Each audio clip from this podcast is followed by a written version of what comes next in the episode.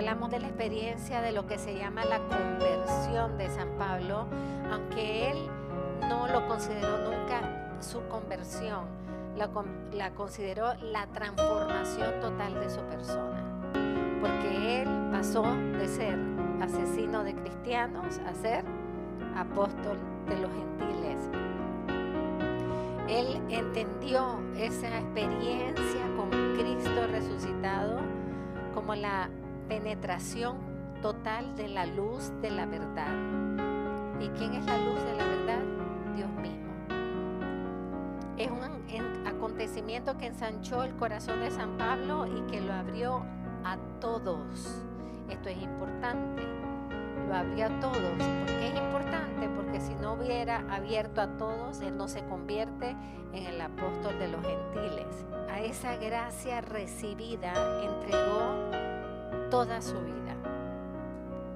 Todo lo que él era, todo lo que él poseía, todos sus talentos, todo su tiempo, toda su fuerza, todo cesó de ser para el mundo para dedicarse a darlo todo por el Señor.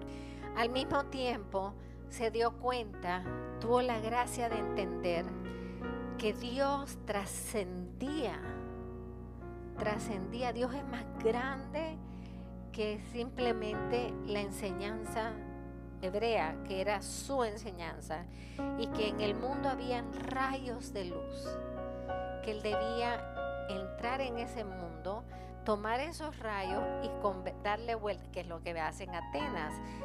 Él entiende de que hay que entrar a todos los lugares, tomar los rayos de luz y transformarlos e irlos hilvanando de tal manera que todas estas personas eh, encuentren la plenitud de la verdad. Y por eso San Pablo tenía un particular don y era el diálogo con todos. Podía dialogar con todos con argumentos que convencieran a los demás.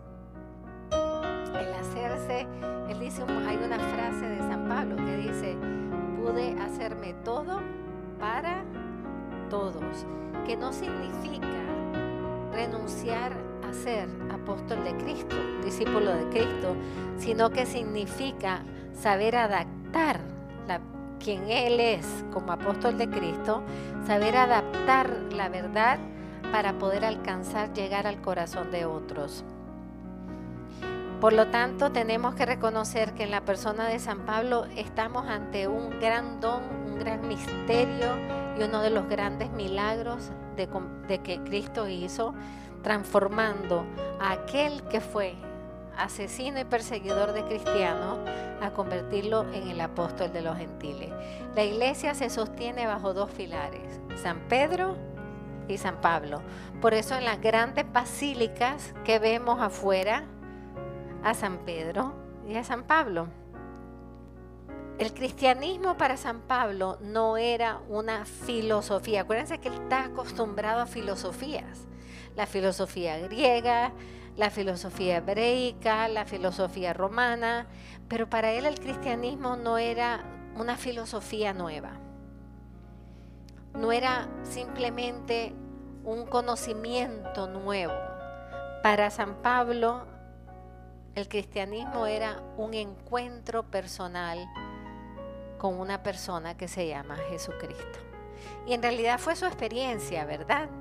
Él va a perseguir a los cristianos en Damasco, él va a apresarlos y él tiene ahí un encuentro con Cristo. Cristo vino al encuentro de San Pablo. San Pablo no fue a encontrar a Cristo. Por lo tanto, aquí vemos lo que dijo el Papa Benedicto XVI cuando dijo, ser cristiano no es una filosofía, no es una moral, no es ser cristiano es un encuentro personal con Cristo que te cambia tu forma de pensar, te cambia tu forma de vivir y te cambia todo tu horizonte. ¿Cómo ha sido tu encuentro con el Señor? ¿Ha cambiado tu vida?